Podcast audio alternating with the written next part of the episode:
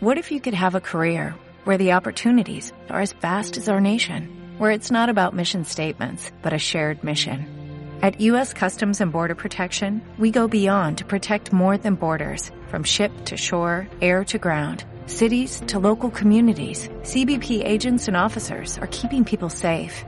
Join U.S. Customs and Border Protection and go beyond for something far greater than yourself. Learn more at cbp.gov/careers. Son las 8 de la mañana en Canarias. Caja 7 te ofrece los titulares del día. El, mer- el mercado británico vuelve a abrirse hoy en el sector hotelero de las islas. Reconocen que sigue existiendo incertidumbre y falta de confianza. Armando Rodríguez, director comercial y de marketing de HD Hoteles, ha afirmado hoy en De la Noche al Día que hasta que no exista la vacuna no habrá riesgo cero para el turista. Rodríguez ha recordado que la sanidad británica no cubre los test PCR y que supone un sobrecoste para cualquier viajero.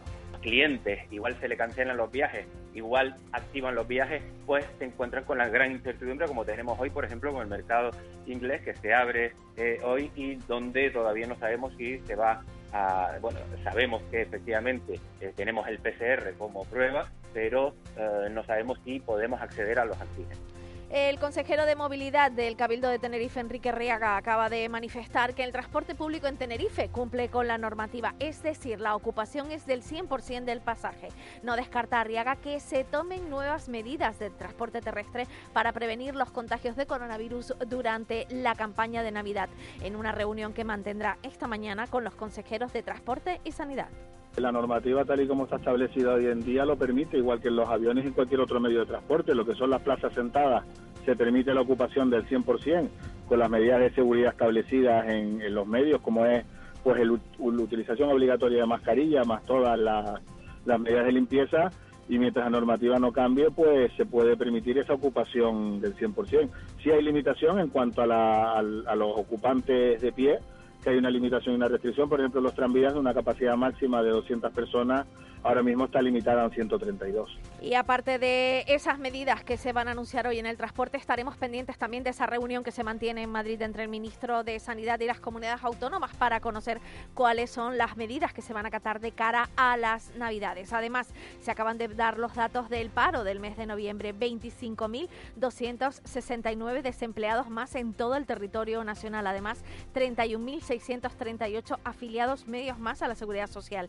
En total tenemos afiliados 19 millones, 22.002 en toda España y 746.900 trabajadores continúan en ERTE. Por cierto, para acabar, una cosa más que afecta además a esta casa, en la tercera ola del año 2020, de septiembre a noviembre, Canarias Radio registra una media de lunes a viernes de 23.000 oyentes, 16.000 más que en la primera ola del 2020 con 7.000. Triplicamos la audiencia de hace un año. Subimos al sexto puer- puesto en el ranking de las emisoras generalistas.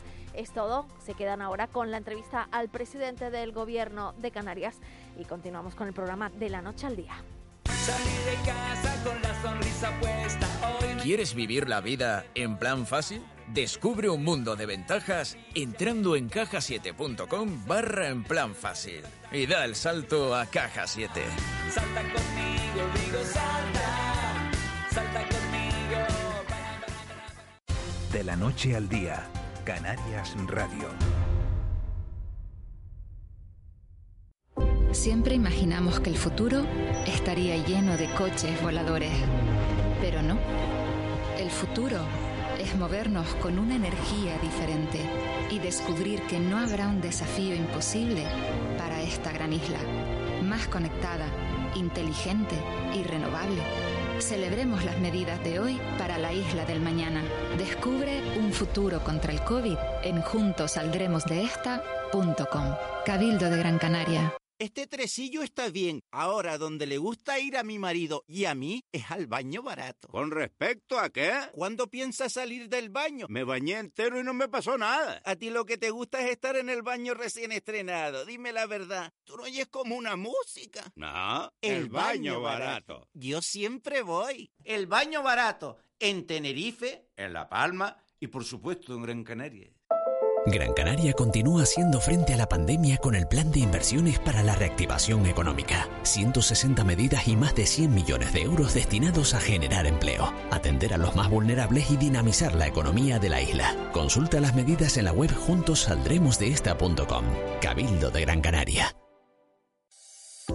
Visita en familia el Palmetum de Tenerife, Fundación CEPSA y la Fundación Santa Cruz Sostenible te invitan a conocer este gran tesoro de biodiversidad en plena ciudad, todos los fines de semana de noviembre y diciembre, de manera gratuita y de la mano de monitores ambientales especializados. Una visita al aire libre, respetando las medidas de prevención de la COVID-19. Inscríbete en santacruzsostenible.com. Ahora más que nunca, disfruta de esta experiencia familiar que te brindan Fundación CEPSA y el Ayuntamiento de Santa Cruz. Siempre imaginamos que el futuro estaría lleno de coches voladores, pero no. El futuro es movernos con una energía diferente y descubrir que no habrá un desafío imposible para esta gran isla, más conectada, inteligente y renovable. Celebremos las medidas de hoy para la isla del mañana. Descubre un futuro contra el COVID en juntosaldremosdeesta.com. Cabildo de Gran Canaria. ¿Cuándo empieza la Navidad? ¿Cuándo se encienden las luces de tu ciudad? ¿Con las primeras colas de lotería? No. Este año, la Navidad llega a tus restaurantes McDonald's con el nuevo McFlurry Suchar. Con topping de turrón crujiente y sirope de chocolate con almendras. En estas Navidades, McFlurry Suchar. Solo en tus restaurantes McDonald's de Canarias. La Fundación Caja Canarias presenta la exposición Fotógrafos de la Naturaleza 2020, un recorrido por las instantáneas más espectaculares de este prestigioso certamen. Hasta el 9 de enero no te pierdas esta impactante muestra en el Espacio Cultural Caja Canarias de Santa Cruz de Tenerife. Más información en www.cajacanarias.com. ¿Sabías que la economía sumergida tiene un impacto negativo en la calidad de vida de todos los canarios? Lucha contra la ilegalidad a través del buzón de denuncias anónimas de SEOE Tenerife en seoe-mediotenerife.com. Evita el fraude, es cosa de todos y todas. Proyecto financiado por el Gobierno de Canarias. De la noche al día, Canarias Radio. El desayuno.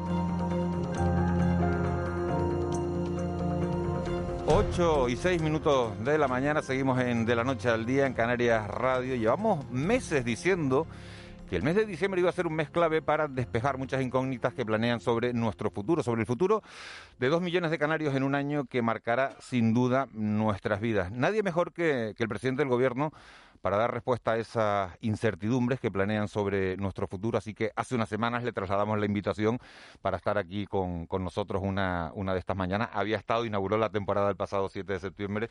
Ángel Víctor Torres, presidente de Canarias. Muchas gracias por haber aceptado la, la invitación. Buenos días.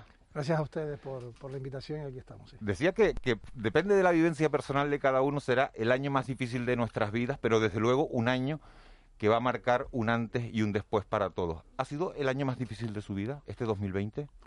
Bueno, yo creo que lo decía el otro día en el Parlamento, es un adjetivo que muchas veces se utiliza para cosas positivas cuando decimos que algo es inolvidable, pero sirve para esto también. Este año 2020, que está previsto a terminar, va a ser inolvidable porque sí creo que ha sido el año más duro como colectivo mundial de toda la sociedad humana en nuestra existencia. ¿no? Mi padre tiene 83 años, no recuerda haber vivido lo del año 2020, ese confinamiento, el quedarse a solas, el no poder estar con sus hijos, el estar recluido durante semanas y meses. Y vivió la posguerra, ¿no? Yo creo que ese, cuando lo he hablado con él y muchísima más gente, eh, nos dicen claramente que este es el año que creo que va a marcar también un antes y un después. Lo importante es que ojalá pronto todo esto sea pesadilla superada, pero todavía vamos a tener que pasar una travesía dura y hay muchísimas personas que son los que tienen que ser defendidos con incertidumbre sobre su futuro, sobre su trabajo, sobre sus hipotecas, sobre eh, sus hijos y, y, por tanto desde lo público y era lo que teníamos que hacer hay que arropar el que la quiebra social sea lo menos posible. Me meto ya de lleno con temas de actualidad, presidente. Hay mucha gente que está esperando en Canarias. Hoy veíamos en las portadas de algunos periódicos. Los hoteleros anuncian salir a la calle si no se aprueban para Canarias lo, los test de antígeno. Le hago varias preguntas. ¿Tendremos esta semana respuesta a esa petición de, de, que los test de antígenos sean válidos para, entrar en Canarias? ¿Y qué influencia va a tener la respuesta que nos den el sí o el no en, en el sector turístico y, por tanto, eh, en nuestra economía? Bueno, yo he dicho que esta es la semana clave por varias razones. Esta semana debe ser la semana en la que el Reino Unido ya abra de nuevo sus fronteras. Eh, hemos visto cómo los últimos datos en Irlanda, en Inglaterra van a mejor y por tanto ese mercado es clave para nosotros, del mismo modo que el mercado alemán, el mercado nórdico, eh, si bien con dificultades, hay que reconocer que, estamos en unos meses donde eh, muchos quieren venir a Canarias, pero también es cierto que sus propios líderes políticos reclaman, le, le, les, les, avanzan que lo mejor es intentar evitar los viajes. Cuando ahí hay una dicotomía, hay una contradicción, pero esta es la semana clave. Canarias aprobó un decreto ley pionero, turístico, para que hubiera máxima seguridad, lo hicimos antes que ninguna otra administración, y posteriormente el Gobierno de España aprueba una resolución que respondía también a peticiones de las comunidades, entre ellas también Canarias, y lo que estamos es intensificando en las últimas horas el poder tener un acuerdo que armonice la, norma canaria con la estatal. No es sencillo, yo entiendo al ministro de Sanidad cuando lo que quiere es justamente blindar y después de datos muy malos en el conjunto del Estado, con PCR el que, que entre venga con máxima seguridad sanitaria del mismo modo que tenemos que trasladarle, se lo estamos haciendo todos los días, que Canarias tiene una incidencia acumulada más baja que el resto de los territorios, que tiene un procedimiento que está funcionando bien desde hace semanas, solo un positivo con ese decreto ley que tiene eh, Canarias aprobado por turismo y sobre todo que tenemos que armonizar, porque es así, la realidad económica con la respuesta sanitaria. Del mismo modo que se empiezan a abrir, por ejemplo, restaurantes en otros lugares de España, se empiezan a desconfinar espacios y han tenido que confinarse porque tenían números muy malos, Canarias queda excluida del confinamiento nocturno, por nuestros datos. Por tanto, tiene lógica que se nos permita una excepción, una norma propia, para que además de los PCR eh, podamos nosotros aceptar turistas con antígenos, que es lo que estamos haciendo con nuestra norma y está funcionando bien. Ahora estamos en las eh, horas previas a un Consejo de Gobierno que es mañana y intensificando esas negociaciones con el Gobierno de España. Hemos estado intercambiando informes técnicos eh, todos los días, repito, y hablando con el Ministerio. Y bueno, yo entiendo, lógicamente, el, la angustia que puede tener el sector hotelero, ya que muchas reservas están cayendo por la necesidad uh -huh. del PCR pero también tengo que decir con claridad que nos interesa indudablemente un acuerdo, que tengamos una norma armonizada y sobre todo que los países de origen no se vean con dos normas que puedan ser contradictorias a la hora de llegar a los aeropuertos. Hablando de hablando de acuerdos, esta tarde hay una, una reunión de, de, los consejeros de sanidad con las comunidades autónomas y con el ministro Villa en ese eh, comité interterritorial eh, que, se, que, en el que se analizan las medidas que, que se van a tomar para, para, estas Navidades. ¿Qué medidas? Hay muchos oyentes de las ocho islas que están en estos momentos eh, en su casa, en el coche, yendo a la radio y diciendo, ¿qué medidas vamos a tener los canarios en Navidad, presidente, para protegernos contra, contra la COVID-19? Bueno, tendremos que esperar un poco hasta las cinco y media que hay una rueda de prensa del Ministerio, del Ministro de, de Sanidad. La idea es intentar tener una, for, una fórmula lo más homogenizada posible entre todas las comunidades. Y aquí también tengo que ser claro, nosotros que vamos a hacer un planteamiento en esa reunión, queremos que estas navidades que van a ser distintas, reconocerlo, no podemos tener las navidades de otros años. Si hemos estado todos estos meses renunciando a abrazos, eh, besos y estar con las eh, personas que queremos para contener la pandemia, tenemos que hacer un último esfuerzo estas navidades. Y por tanto va a haber un número reducido, va a haber un horario límite, va a haber unas circunstancias excepcionales, los convivientes tendrán mayores posibilidades, pero quiero también ser claro eh, los momentos en donde hay mayores horas de ocio y de esparcimiento, ha sido así. En Canarias se ha producido un rebrote de, de, de contagio. En el mes de agosto, precisamente, mayores eh, horas de ocio, más gente de vacaciones, fue cuando tuvimos que tomar decisiones drásticas en el conjunto de Canarias y pudimos contenerlo eh, adelantándonos a los acontecimientos. Y ahora entendemos que tenemos que ser también restrictivos. Yo estoy seguro que la sociedad canaria lo va a entender porque además esto, ha actuado responsablemente y lo, lo, clave, lo decía también en una entrevista reciente, es que en las navidades del 21, cuando estemos terminando el año 21, estemos como estábamos en el 19. ¿no? Estamos todos, eh, todos los ciudadanos, no solo los 2.200.000 canarios que vivimos en este archipiélago, todos como locos esperando esperando la vacuna, la llegada de la famosa vacuna que nos inmunice contra, contra la COVID. Usted anunciaba ayer en el Parlamento de Canarias que, este archipiélago está preparado para, para una vacunación masiva a partir de, del mes de enero. ¿Cómo va a ser eh, el cronograma, presidente, de esa vacunación? Bueno, lo primero es que al finalizar este año las tres vacunas que van con más adelanto, ¿no? Van a presentar a sus comités científicos los resultados finales y a partir de ahí, con un 100% de efectividad, eh, empezarán a comercializarse. Hay algunas que van por delante, algunas son más caras que otras, eh, las diferencias son importantes, hay algunas que están sobre 30 euros y otros apenas con 4. Y eh, España ha adquirido de las tres vacunas que están en la fase última un volumen importante de, de dosis, que son dobles, hay que dar dos, dos sesiones, y por supuesto se va a hacer un reparto acorde a lo que es la población de las comunidades para poder llegar primero a las mm, personas más vulnerables y a los profesionales sanitarios. Canarias participa en ese órgano con un técnico reputado y ha hecho planteamientos. Nosotros tenemos la atención primaria funcionando bien, ahí están los resultados. Hemos propuesto también tener eh, centros específicos de vacunación. Amos García es uno de los más expertos microbiólogos que tenemos en nuestro país y por tanto es una es la persona que, está haciendo las propuestas desde Canarias, pero que tiene un reconocimiento internacional y eh, además las vacunas que era una de las cuestiones que nos preocupaba, porque algunas de ellas vienen a bastantes eh, grados bajo cero, eh, se está culminando los procesos de que la propia vacuna mantenga el frío, con lo cual eso agilizaría y haría más fácil el que no tengamos que tener contenedores para frío.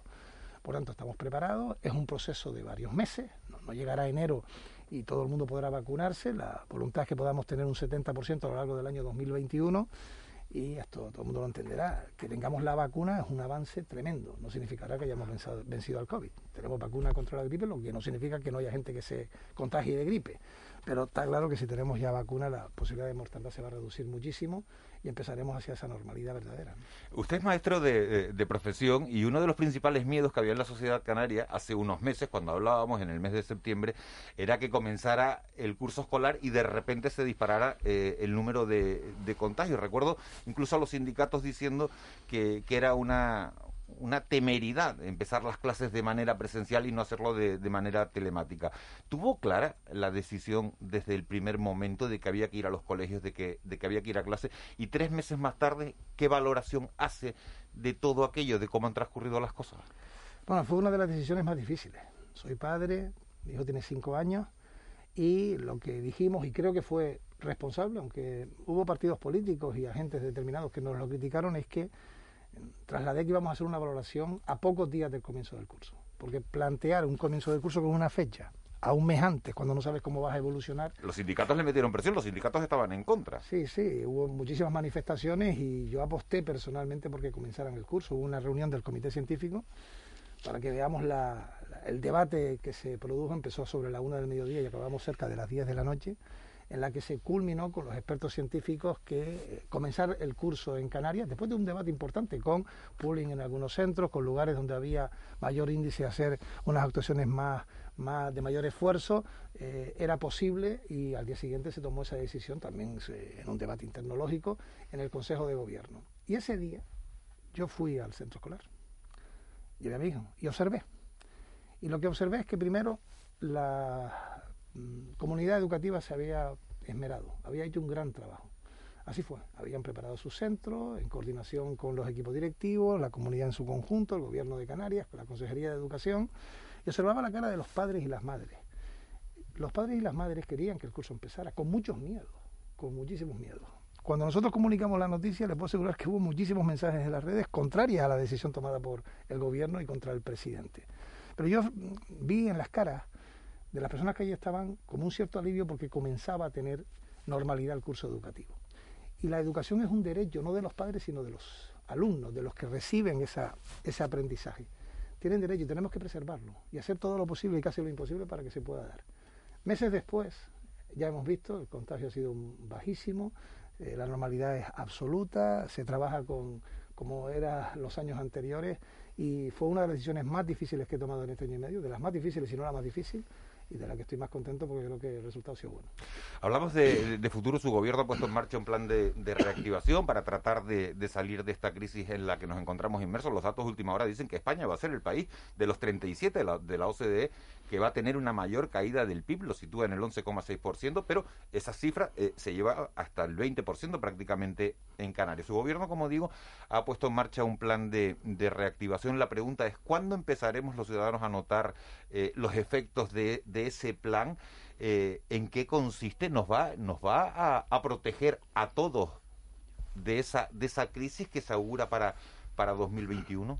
Bueno, es un documento que finalmente ha sido rubricado por parte de todos los agentes sociales, económicos, institucionales, Federación de Municipios, de Cabildos, Tercer Sector y finalmente sin voto en contra en el Parlamento de Canarias. algo inédito que quiero poner en valor.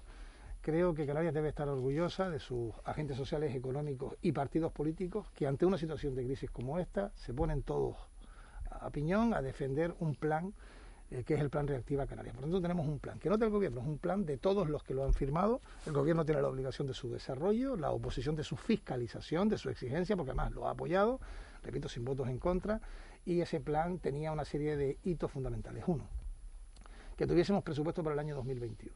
Ya Canarias lo ha presentado, ha superado la enmienda a la totalidad, estamos con las enmiendas, esta semana se discute en comisión y por lo tanto Canarias va a tener un presupuesto para el año 2021 que significa un aumento de un 5%, más de 400 millones, que realmente son 900 con los fondos RIAT de Europa, más el resto de, de los fondos hasta mil millones, lo que supondrá el presupuesto de mayor envergadura económica de la historia de nuestra tierra. Segundo, necesitábamos esos fondos europeos. Esos fondos europeos, le falta un veto de dos países, inaceptable, que dos países como Hungría y Polonia veten estos fondos porque no quieren eh, que haya transparencia política. Su vicepresidente ha dicho hoy que, que, saquemos a Hungría y a Polonia, entonces. Es que ese mensaje de esos dos países no tiene nada que ver con el siglo XXI. Es decir, nosotros estamos obligados, los poderes públicos, los políticos, a dar máxima transparencia a nuestra gestión y no puede haber en la Unión Europea opacidad como pretenden estos dos países. Y por tanto, eh, no es una mala propuesta, porque si no se siente un país formar parte de una Unión Europea que, es clara en sus planteamientos, pues casi mejor es que lleven a, esos países a la opacidad del siglo XIX o XX en algunos de esos países. Pero sabiendo que esto se va a resolver, se tiene que resolver, además España ha puesto los fondos por anticipado, es decir, que a partir del 2 de enero, el 1 de enero efectivo, esos fondos ya estarán a disposición de las comunidades autónomas. Esta es la segunda de las claves del Plan Reactiva Canarias. Vamos a tener calculamos unos mil millones de euros extraordinarios de fondos europeos. Nunca antes se había recibido una cantidad como esa. Y eso, más el presupuesto de Canarias, más las propuestas que hemos tomado desde el 14 de marzo durante este año 2020, más la unión política, la unidad de acción, hará que podamos defender de la mejor manera posible la situación en Canarias. La clave, que no se pierda ningún euro que venga, que todo se gaste, que se ejecute. Eso es un reto importante para los ayuntamientos, para los cabildos y para el gobierno de Canarias. Lamentablemente tenemos una estructura administrativa lastrada. Eh, hay funcionarios que se nos jubilan y no podemos reponer. Hay leyes que nos lo impiden, que deben ser derogadas y que no están acorde a la situación social que estamos viviendo en estos momentos. Lo lamentable sería que tuviésemos mil millones o 27 mil millones en el conjunto del país, mil millones Canarias, y tengamos que devolver fondos porque no se ejecutan. Eso no nos lo van a perdonar los, ciudadanos. Eh, buenos días, presidente. Buenos días. Eh, las buenas noticias van en nuestra contra. Quiero decir, eh, ahora tenemos noticias de que bueno están bajando los contagios, en Canarias eh, se mantienen buenos, en la península están bajando. Tenemos noticias eh, de las, vacunas ya se considera prácticamente inminente. este tipo de noticias hacen que bajemos la guardia. ¿Teme usted que esto suceda? De, la comunicación debería haber sido más cruda. Deberíamos haber informado con más crudeza de la realidad de esta pandemia, de los efectos, de las muertes.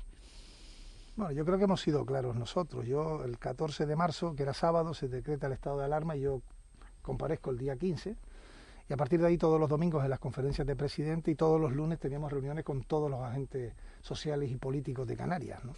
Bueno, algo también que nos hizo singular, porque es la comunidad que más consensuó todas las decisiones. Recuerdo que, que, fuimos capaces de consensuar el 15 de marzo que cerrábamos los espacios aéreos y lo hablamos con los agentes sociales, económicos y los partidos políticos de gobierno y de oposición. Y yo fui contundente cuando salí ante los medios, nos estábamos jugando el presente y el futuro. Tuvimos serios problemas en la isla de Tenerife, especialmente en esa primera oleada de presión asistencial, de muerte. Pero Canarias reaccionó, respondió y terminó siendo en esa primera oleada de las comunidades más favorables, la más favorable. Pero llegó una segunda oleada y llegó en los meses de verano. Y ahí hubo cierto relax. Y fundamentalmente se tuvo que hacer un mensaje durísimo para que fuéramos conscientes de que las personas que estaban siendo contagiadas y muchas de ellas llevadas a hospitales y algunas de ellas murieron, eran fruto de comportamientos irresponsables de parte de la sociedad. Y tuvimos que activar mecanismos, superar, subir las sanciones, ser más duros. También fui criticado porque me decían que estaba demonizando una parte de la población, fundamentalmente la joven, pero la realidad es que la mayoría de los contagios estaban produciendo menores de 30 años y también ahí se respondió con contundencia. Ahora yo creo que hay que separar dos cosas. Necesitamos noticias buenas. Eh, sé que la sociedad está cansada durante meses de abrir los telediarios, las radios y la prensa y solo encontrarse noticias negativas. Eso produce un desgaste psicológico permanente, una tristeza eh, producida por la realidad. Por tanto, que tengamos la vacuna a las puertas del año 2021, que bajen los contagios, que podamos tener fondos europeos por fin solidarios frente a crisis anteriores, es esperanza. Y eso tiene que ir con eh, la responsable actuación de la sociedad, porque el problema es pensar que esto estaba resuelto, como ocurrió en el verano, y salir a mansalva a disfrutar de algo que todavía no podemos hacerlo. Esta mascarilla con la que yo estoy hablando ahora mismo en la radio y todos tenemos aquí presentes, es hoy parte de nuestra indumentaria, pero es una indumentaria sanitaria. Nadie seguramente la quiere llevar, es incómoda, pero es clave para evitar contagios. Por eso en estas navidades, que yo lo entiendo, porque nos pasa a todos, es cuando queremos abrazar más a los seres queridos, es la época de mayor cariño, de, mayor sentimiento de empatía hacia los demás, tenemos que hacer un refuerzo de justamente el sacrificio de, mantener las distancias, porque lo pagaríamos en, enero o febrero.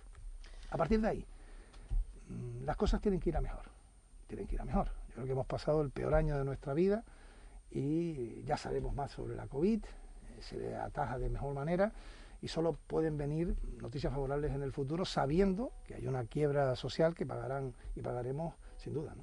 Eh, presidente, buenos días. Eh, usted ayer realizó una declaración de cierto relieve sobre, sobre la política migratoria, ¿no?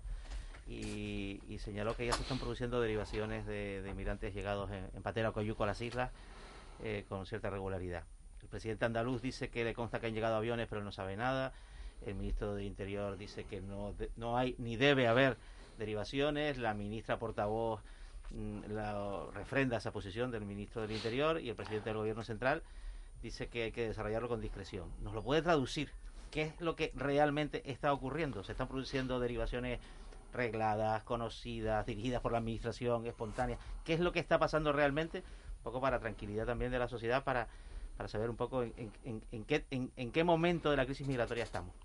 Bueno, lo que se está produciendo es un debate tremendo sobre uno de los cuatro factores fundamentales de la lucha eh, para que la inmigración irregular eh, sea un fenómeno controlable. ¿no? Porque hay que actuar en origen, esa es una. Hay que vigilar y acoger, esas otras. Hay que mm, deportar con derechos humanos establecidos y con convenios con países africanos. Y queda el cuarto. Yo ya lo que dije es que a mí me consta que hay un tránsito arreglado de inmigrantes que llegan a Canarias al resto del territorio español. ¿Eso qué significa? Significa que hay personas que una vez que llegan pueden perfectamente transitar caminar por el territorio español y lo están haciendo. Por eso le preguntaba a quien me hacía la pregunta si a él le, costaba, le constaba lo contrario, porque he escuchado a varios presidentes decir que en sus territorios han visto, han llegado inmigrantes que pueden transitar por el territorio español. Distinto sería que lo impidieran las autoridades. Y eso es lo que me gustaría que me dijeran, porque no es así. Transitan, caminan, como hicieron en el año 2006, 2007. Siempre hago una mención, si han llegado 20.000 inmigrantes y según todas las cifras quedan 10.000 en Canarias, estemos hay 10.000 que no están, ¿no? Pero se está generando un debate. Junto a ello hay espacios en la península que deben acoger en los centros de internamiento de extranjeros, en los centros de acogida, eh, pues a mayores y a menores, y hay comunidades que están dispuestas a llegar a acuerdos para ello. Extremadura, Castilla-La Mancha, Castilla-León, Navarra, País Vasco, Barcelona, La Rioja. He hablado con Castilla y León, he hablado con esos presidentes y estamos articulando esos mecanismos de solidaridad entre territorios. Y por último, que es casi lo más importante, es el mensaje. Por eso yo decía que a veces hay que hacer más y decir menos. El mensaje, ¿cuál debe ser? El mensaje debe ser que la inmigración irregular tiene una pata que es la dramática porque es la que hace sufrir a otras y son las mafias que trafican con las personas. Un mensaje en el que se traslade con claridad que a través de, en este caso Canarias o cualquier otro territorio, que es Europa, sin ninguna duda Canarias, hay un libre acceso, lo que va a hacer es eh, que la inmigración aumente a cifras todavía mayores. Entonces yo entiendo el mensaje de... Eso es lo que dice Marlaska. Sí, sí, así sería, indudablemente, si tú abres una puerta, porque estamos haciendo lo mismo que se hizo en los años, en el año 2006, cuando se hablan de que no se puede deportar. El año 2006 solo de senegaleses las cifras de deportaciones fueron cerca de 6.000 que regresaron a sus países, por supuesto, marroquíes, mauritanos y de otros países. Derechos de asilo hay que darlos rápido. Y este fenómeno, que es un fenómeno que tenemos experiencia y que seguirá en el futuro, eh, lo que tenemos que hacer es arrimar el hombro y ayudarnos entre todos. Por eso, Los mensajes tienen que ser uno solo. Cuando, por ejemplo, algún país, algún partido dice, no, no, la Armada tiene que salir e impedir que lleguen pateras a los territorios europeos. El líder de ese partido viene este sábado, Lanzarote. Sí, pero es que cuando la Armada ve que hay una patera, lo que tiene que hacer es socorrerla. Esa es la obligación que tiene que hacer. Justamente lo contrario de lo que pide ese partido político. ¿no? Y eso sí me preocupa. Me preocupa porque en, mi discurso de investidura felicité a todos los parlamentarios canarios, porque esta era la única comunidad donde la ultraderecha radical no existía. Ni en el Parlamento de Canarias, ni en ningún cabildo, ni en ningún ayuntamiento 88 que tenemos de Canarias.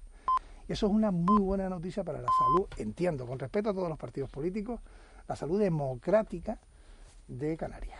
Porque esos mensajes lo único que hacen es avivar el fanatismo y la xenofobia. Y yo, lo vuelto, lo digo de nuevo, lucharé hasta la extenuación para el mundo que me enseñaron. Mis antepasados, los de nosotros, muchos, fueron a Venezuela, a Uruguay, a Argentina. Hay cerca de 200.000 canarios inmigrantes en el mundo.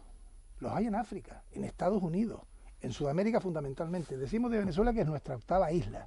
¿Por qué? Porque nos marchamos huyendo del hambre, del totalitarismo, de la dictadura y fuimos acogidos.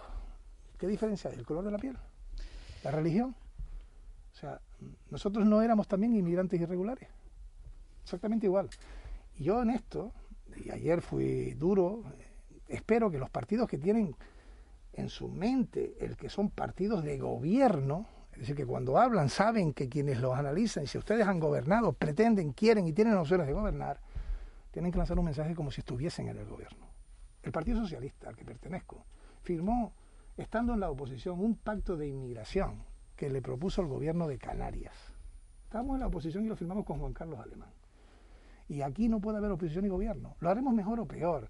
Hay, debe haber debate político. Yo lo he dicho, el gobierno de España lo ha dicho también el presidente Sánchez, tiene que hacerlo mejor con respecto a la inmigración. Pero diciendo esto, la línea que no podemos traspasar es el de apoyarnos, estemos en el gobierno o en la oposición. Nosotros lo hicimos entonces, estoy seguro que lo van a hacer los que están ahora.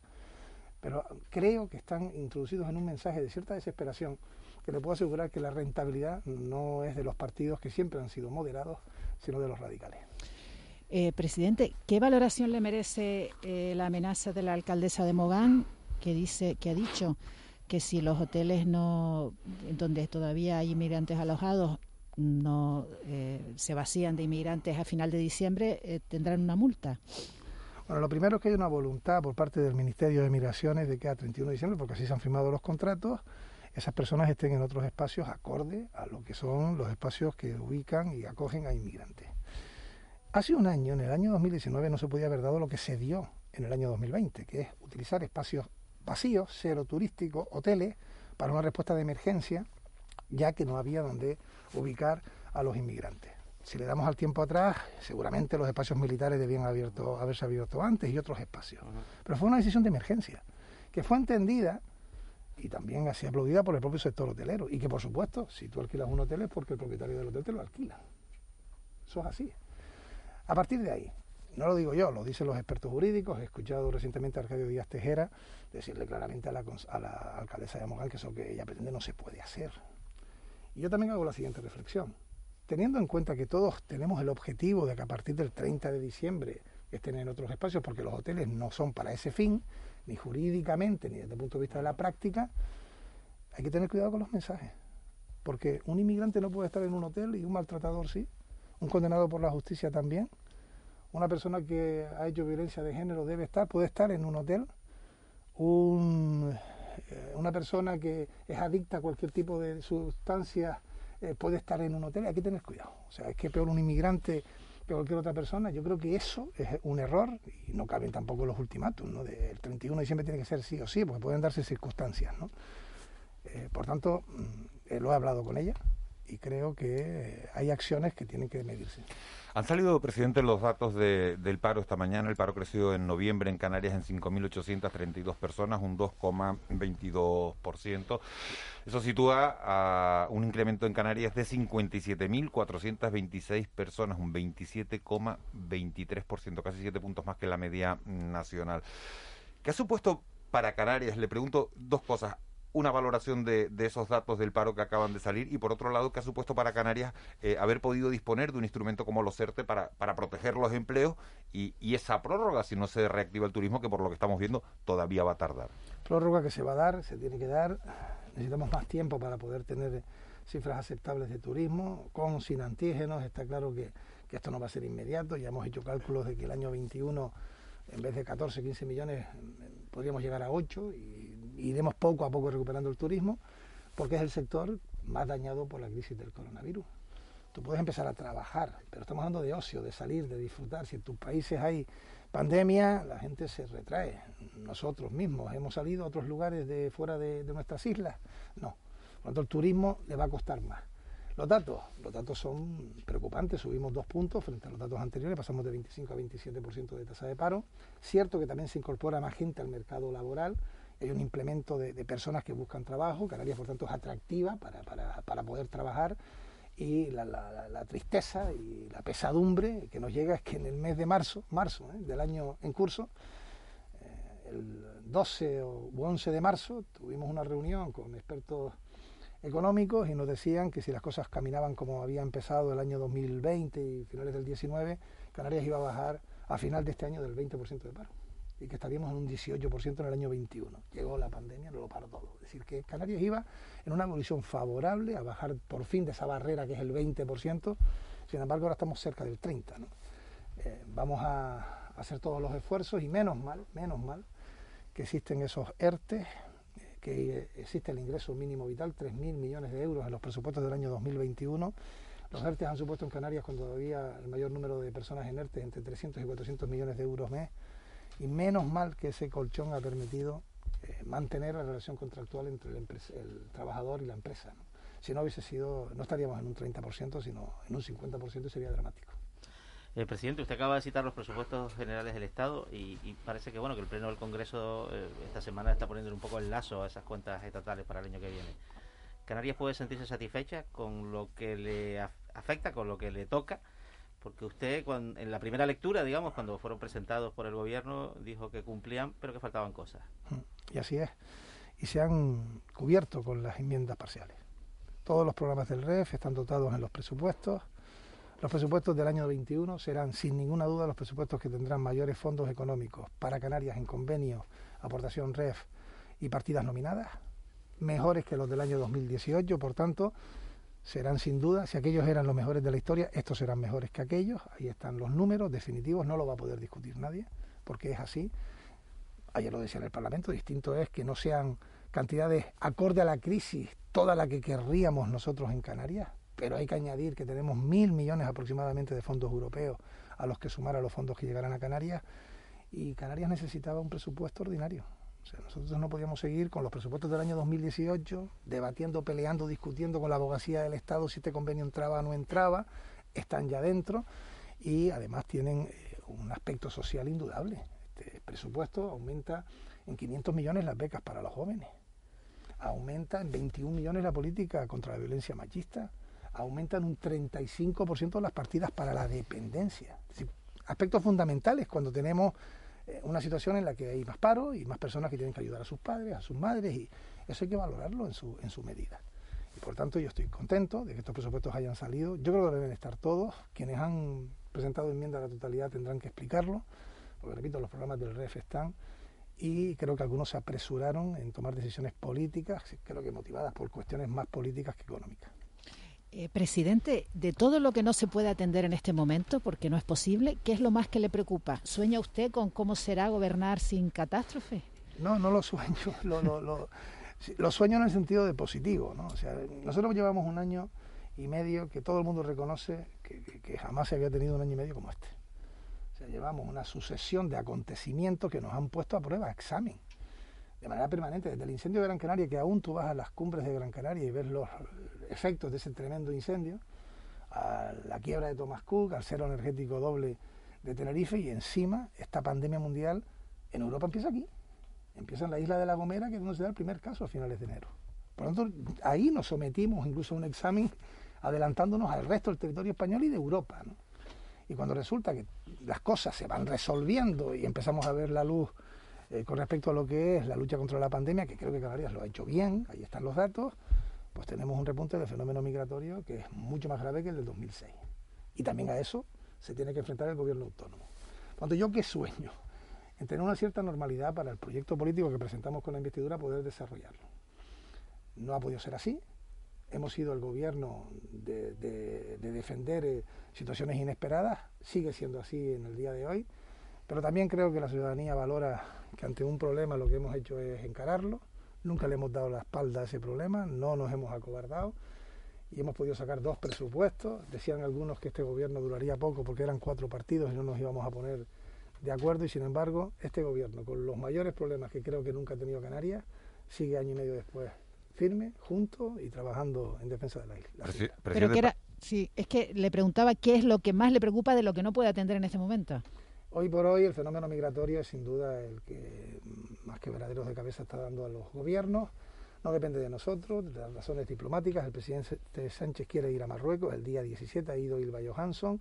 Tenemos que cerrar eh, acuerdos diplomáticos, pero también África está sufriendo la pandemia, como digo, el hambre, la pobreza. Muchos de los que vienen se dedican al sector turístico, el turismo está en shock en estos momentos y ese seguro que es el- la situación que tenemos que abordar eh, con mayor urgencia. Claro, le iba a preguntar por dos otros dos temas que iban en su programa de gobierno antes de toda esta pandemia, que era la ley del cambio climático y la Agenda Canaria eh, 2030, formaban parte de su de su programa de, de gobierno y la pregunta es, eh, prácticamente para acabar, si los va a rescatar ahora.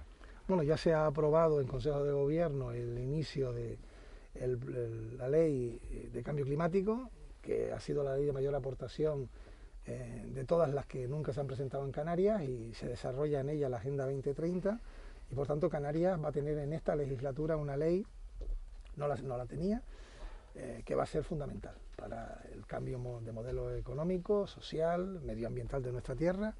Tenemos un lugar estratégico en el mundo. Este era, es y va a seguir siendo el principal emblema de este gobierno. El convertir a Canarias en un lugar del siglo XXI. Tenemos, como digo, sol, aire, eh, geotermia, mar, para poder tener energías alternativas. Europa va a apoyar estas medidas. Los fondos europeos, un 40% van hacia la transición ecológica y el poder sacar esta ley adelante, que ya está en trámite, eh, es un reto ya en parte logrado. Y lo más que me alegra es que ha sido la ley que más aportaciones ha recibido de la gente. Es decir, la gente la siente suya y va a ser crítica. Pero también sabe que tenemos que caminar hacia tener eh, complejos medioambientales diferentes a los vertederos. Tenemos que tener las playas limpias y no con eh, eliminación en las mismas de eh, residuos en las viviendas, con emisarios submarinos, con una costa digna. Y tenemos que utilizar la naturaleza para que nos dé la energía y no quemar fósil. ¿no? Llevamos, presidente eh, Ángel Víctor Torres, presidente del Gobierno de Canarias, 40 minutos de, de entrevista. Estamos llegando prácticamente al final. Se incorpora a esta tertulia, a esta entrevista que hemos conducido con, con Juan Manuel Betancourt y con Ángeles Arencibia, Raúl García. Él dice que siempre saca eh, bueno, el titular de, de la entrevista. Vamos a ver si lo consigue. Raúl, buenos días. Buenos días. ¿Lo dudas hoy? ¿Ante el presidente lo dudas tú hoy? Con no, el presidente suele ser más difícil, ¿eh? Que no, que no, no, que no te creas. Que no, que no, que no. Mire, Presi, muy buenos días. ¿Cómo le va? buenos días, Vamos a entrar bien. en este tono ya para ir aflojándonos el nudo en la corbata. Hay una sintonía que se usa en la película Ace for One del presidente americano. La vamos a usar con usted porque usted es nuestro presidente. Yo sé que usted no es tan pomposo, pero tenemos que, que darle también su rango. Y atención, Miguel Ángel oyente, hay curiosidades que ni el presidente sabe que vamos a contar en la radio. Por ejemplo, le encanta cortar la hierba alrededor de su casa. Esa es una de las cosas que, que nos llama la atención. ¿Fue mal futbolista? Estoy seguro que Uh. nadie le ha dicho eso, de que fue usted... ¿De qué jugaba? De delantero y decían que un poquito mamón, con malos. perdón. Era un, chu- un chupón de eso, de los que no le daba bola a nadie. O sea, que, que por eso sorprendió cuando pactó, porque todo el mundo decía, Buah, recordándolo como futbolista, aquí no, aquí no vamos a hacer nada. Le encanta devorar literatura, ojo con esto. Le- es del Bilbao, de esa gente loca que hay por ahí, que es del Atleti de Bilbao. Si yo me equivoco en algo, presidente, usted para la entrevista y me corrige. ¿eh? No, primero soy de los equipos canarios. Sí, sí, pero bueno, que, que- que también... Pero que- sí, soy del Atleti, sí. pero es lo raro eso, ¿no? O sea, de Las Palmas del Tenerife le espero, pero del Bilbao, esta gente... es- por ejemplo, un presidente también que tuvimos en Canarias, no sé si usted lo conoce, Paulino Rivero, era el Atlético de Madrid. Un filial, un filial del Atleti Bilbao. Exacto, que se le... que le iba, que le iba...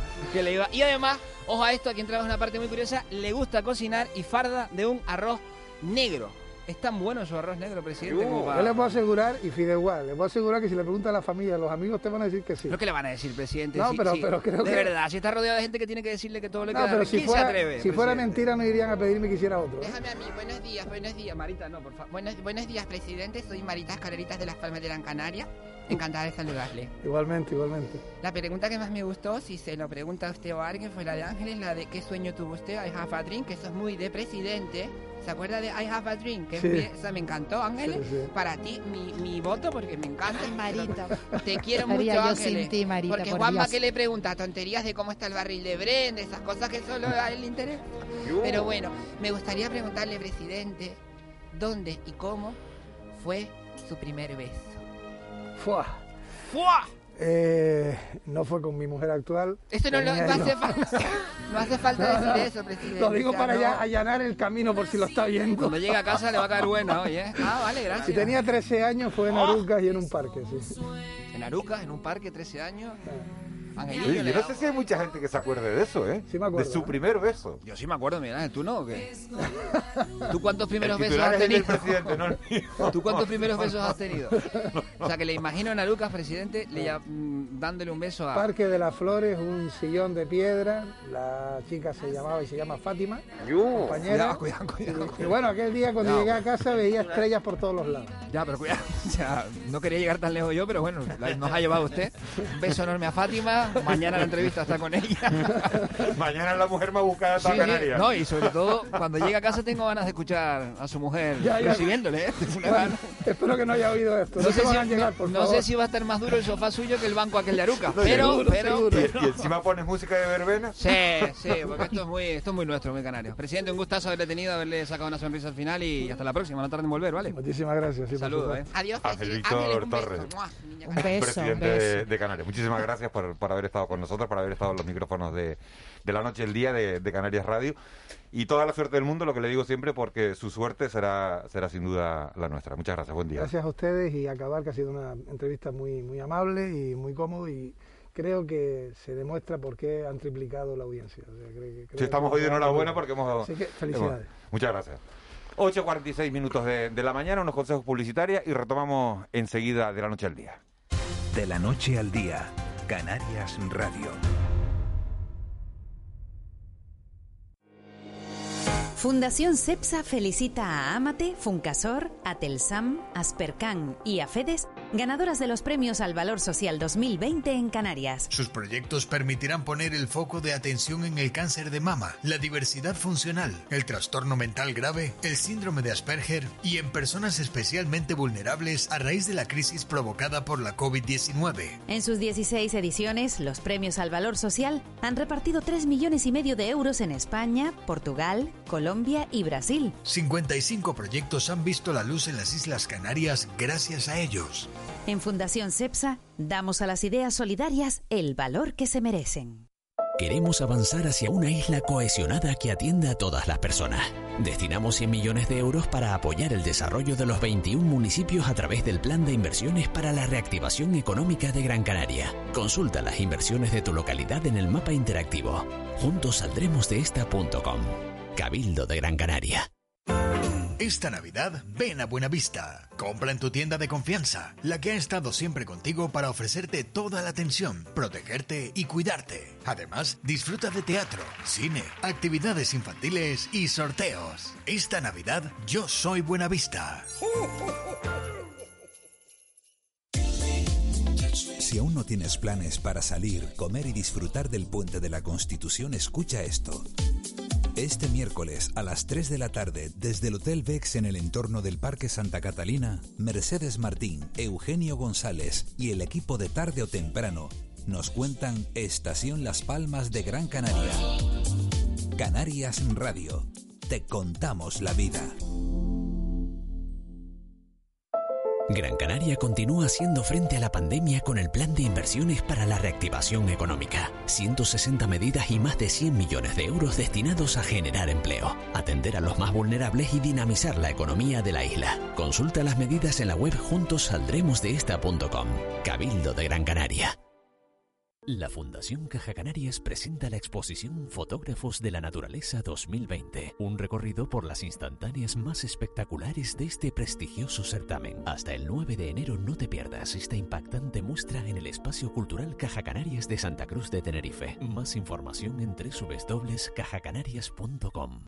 Date un premio en este 2020. Del 5 al 12 de diciembre llega la Gran Canaria Bike Week. Bike Week. Ocho días del mejor cicloturismo con rutas para todos los niveles. Más info en grancanariabikeweek.com. Siempre imaginamos que el futuro estaría lleno de coches voladores. Pero no. El futuro es movernos con una energía diferente y descubrir que no habrá un desafío imposible para esta gran isla. Más conectada, inteligente y renovable. Celebremos las medidas de hoy para la isla del mañana. Descubre un futuro contra el COVID en juntosaldremosdeesta.com. Cabildo de Gran Canaria. Humillarla no forma parte de mi juego. Ni acepto, ni comparto contenido íntimo. No controlo el contenido de sus redes. Actúa, hackea la violencia machista. Ministerio de Igualdad, Cabildos Insulares. Instituto Canario de Igualdad, Gobierno de Canarias. De la noche al día, Canarias Radio. El mentidero.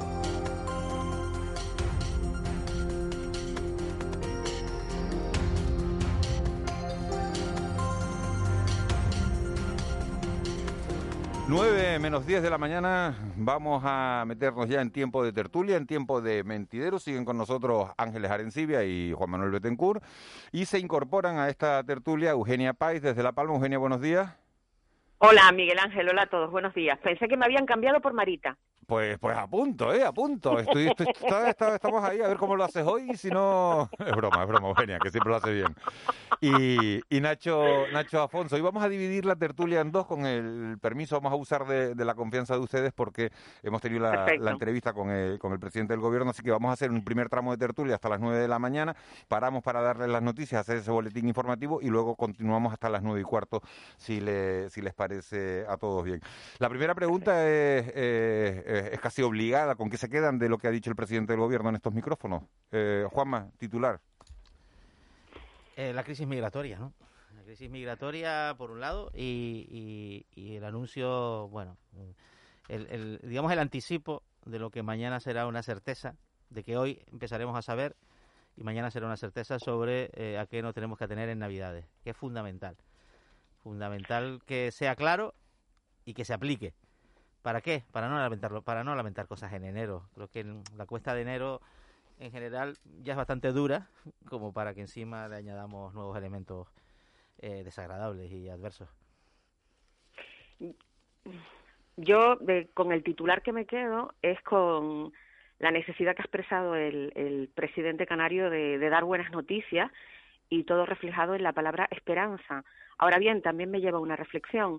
La esperanza, sobre todo en política, y teniendo en cuenta los datos de la escasa ejecución presupuestaria del año pasado y de las limitaciones que vamos a tener para, para invertir lo que nos llegue de Europa, pues tiene que material- materializarse en hechos. Yo me quedo con eso. Ángeles. Eh, el via- bueno, lo que dice de la amenaza, lo que ha dicho de la amenaza de la alcaldesa de Mogán. Ha sido súper claro, ¿no? Eh, que no se puede, eh, pues, bromear con estos temas, ¿no?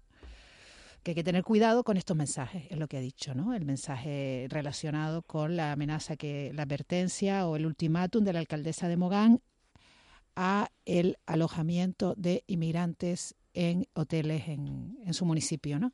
Que amenaza con una multa si a final de diciembre no, no están fuera. Y él ha dicho, eh, no puede, ¿qué pasa? Que no pueden estar un, un migrante en el hotel y si puede estar un maltratador. La verdad que ha utilizado unas imágenes eh, bastante duras, ¿no? Ah, bueno, en ese caso es que eh, lo que ha hecho el, eh, bueno, el Ayuntamiento de Mogán, por orden de su alcaldesa, es levantar acta a través de una visita de la policía local a los 10 establecimientos del municipio. Dos de ellos acogen inmigrantes, eh, menores, perdón, todos son que acogen inmigrantes, ¿no? Claro, ¿qué infracción urbanística se produce ahí, no? La incompatibilidad de usos, parece un poco el argumento que se ha manejado, o por lo menos que se manejó en la rueda de prensa de la semana pasada por parte de los ayuntamientos de Mogán y San Bartolomé, más la, más la patronal del turismo, ¿no? No, bueno, porque ahí no se está produciendo un uso turístico en sentido estricto, ¿no? pero tampoco se está produciendo un uso residencial, que es lo que se argumenta. Juanma, ¿no? Juanma, Sí. Juanma, pero... Sí. Buenos días, Sí, buenos, buenos días. días. a todos, perdón.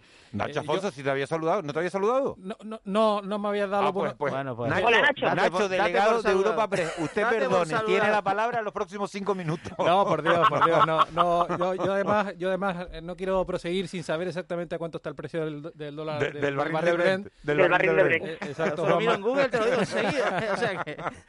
No, bien, vamos a ver. Yo creo que el mensaje del presidente que está intentando trasladar en los últimos tiempos, que es de, de optimismo, creo que se agradece. Se agradece sobre todo porque es verdad que la Navidad venía eh, ba- bastante agriada y que esas medidas que se están eh, preparando para, para, digamos, un poco que tengamos todos en España una Navidad similar, lo cual no me parece del todo justo, ¿no? Porque también eh, Canarias tienen unos indicadores mucho, mucho mejores que el resto de, de la península y por lo tanto yo creo que en Canarias tendríamos que tener algo un poquito más flexible. Lo que se prevé eh, que incluso eh, no se pueda viajar dentro de España solo para reagrupación familiar, que eso es una de las medidas que posiblemente se aprueben el día de hoy en la interterritorial de sanidad, pues creo que además es especialmente injusto con Canarias, porque porque evita el turismo. Es decir, estamos queriendo abrir el turismo, estamos manteniendo unas restricciones adicionales a, a pesar de las buenas cifras y creo que eso es, eh, es eh, ser injusto con, con Canarias. Y, y, bueno, esta semana es clave, no solo por eso, sino también por, por la, los famosos test de antígenos como alternativa a los PCR para los viajeros internacionales. Es decir, en esta semana seguramente se resolverán muchos de los asuntos que, que van a marcar la temporada de, de invierno de Canarias, no solo turística, sino en general, toda nuestra economía, y por eso es, es clave. Sí, pero la aplicación de los antígenos, Nacho, yo honestamente esta mañana escuchaba al señor Rodríguez en, en la entrevista con, con Miguel Ángel y con Ángeles y con, y con Juanma y la verdad es que mm, eh, sentía, no sé, una especie de, de, de temor cierto, ¿no? De que se pueda divulgar que son los hoteleros los que, eh, al margen de lo que digan los virólogos y los expertos científicos en los temas de pandemia tan complejos de gestionar, vayan a dar mayor fiabilidad a, a los test de antígenos con todas las dudas que, existen al respecto frente a los test PCR. Porque recuerdo que cuando se eh, cuando pasamos del confinamiento, lo que se pedía y lo que llevábamos meses pidiendo hasta que llegó el decreto del Gobierno de Canarias fueron los test PCR y ahí nadie dudó. Ahora dudamos porque supone un sobrecoste para el viaje a Canarias. Pero ojo, los datos de Canarias pueden cambiar. Esto no es una situación estática. Yo estoy a No, favor, pero yo mira- estoy a favor, perdón, muy rápido, yo estoy a favor de los test de antígenos, pero no estoy a favor de caer en el pensamiento mágico, de decir Y que yo- no, es yo que- estoy de es que acuerdo son- contigo. No, es que son Estoy igual de de acuerdo contigo. Porque va, ¿sabes por qué? Porque el sector hotelero lo ha hecho muy bien, está eh, tiene muy protocolizado, sabe hacer muy bien las cosas, tiene muy protocolizada la protección sanitaria de, de, de sus trabajadores y de sus eh, huéspedes. Lo que no estoy de acuerdo es con decir eh, mm, que los test de antígenos y los test PCR que son lo mismo, porque no son lo mismo, hombre. Pero han avanzado mucho, Mira, Juanma. hay una información hoy, hay una información hoy, Juanma. En asintomático su fiabilidad es del 50%. Y eso es lo que dicen los microbiólogos. Entonces, los hoteleros hacen muy bien, lo hacen muy bien, eh, la acogida en condiciones de seguridad de sus huéspedes. Y los microbiólogos son los que dicen si un test es más fiable que otro. Y Hay una información hoy, Juanma, en uno de los lo periódicos, contamos, ¿no? creo que es en la provincia, si no estoy equivocada, en la que habla de la cantidad de test, la evolución, ¿no? La evolución que está teniendo este, este mecanismo. La, la fiabilidad. la test. fiabilidad, cómo ha avanzado y cómo se están eh, ideando diferentes. Hay uno nuevo en Finlandia que, que, te, que te da el resultado, simplemente te requiere la exhalar la exhalación para, para, ¿Con qué para medir. fiabilidad? Claro, sí, sí, para que- medir. que sí hemos avanzado Sí, pero que no, que está avanzando a toda velocidad y, de- y son varios frentes. Por otro lado están las vacunas, por otro lado están... Quiero decir que esto e- es una situación tan cambiante en la que solamente nosotros, los ciudadanos de a pie, podemos hacer una cosa, Claro. que es las famosas tres M. ¿no? Que sí, que sí, pero yo de, de lo que no estoy de acuerdo es Juanma. hacernos trampas al solitario, nada más. eh. No, no, pero Juanma, es que mira, lo- los Estados Unidos, en, la- en Estados Unidos, eh, los científicos americanos han determinado que prácticamente el 85% de los positivos PCR en asintomáticos son, son irrelevantes porque no tienen capacidad de contagio de nadie. Es decir, sí, efectivamente tienen una, una- un nivel de precisión altísimo, pero ¿es eso relevante para la salud pública? Esa es la gran pregunta.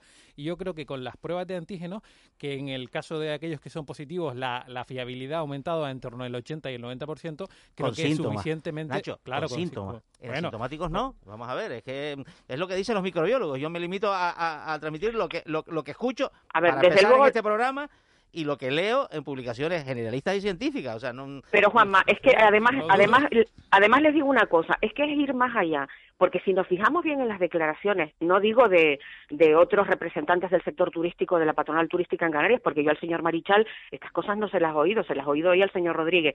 Vamos a ver, es que está poniendo en cuestión incluso la fiabilidad del PCR, diciendo que no tenemos, no hay riesgo cero. Perfecto, no, hay riesgo Es que el cero. PCR pero- no, no, no es al ci- no es exacto al No, es que 100%. no hay- no hay y riesgo cero porque si se- Lo y después pasa la lo que quiero guía decir- 72 horas. y la fase, puedes y pillar la la noche fase. antes de Sí, viajar. pero, lo que, pero lo que pero lo que voy es, o sea, estamos tratando de dar una imagen de relativa seguridad para garantizar que el sector turístico se recupere y ahora en la defensa de la, de la aplicación de la prueba del antígeno estás poniendo en duda incluso el PCR. Es que no le corresponde a Evapay, él. Evapay, como dicen en, la tele, no nos lo cuentes todo todavía, que vamos con el boletín informativo y sigues a, la- a Vale. las 9 y 3 minutos, ¿vale?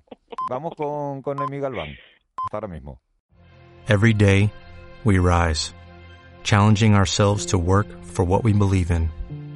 At U.S. Border Patrol, protecting our borders is more than a job, it's a calling. Agents answer the call, working together to keep our country and communities safe. If you're ready for a new mission, join U.S. Border Patrol and go beyond. Learn more at cbp.gov/careers.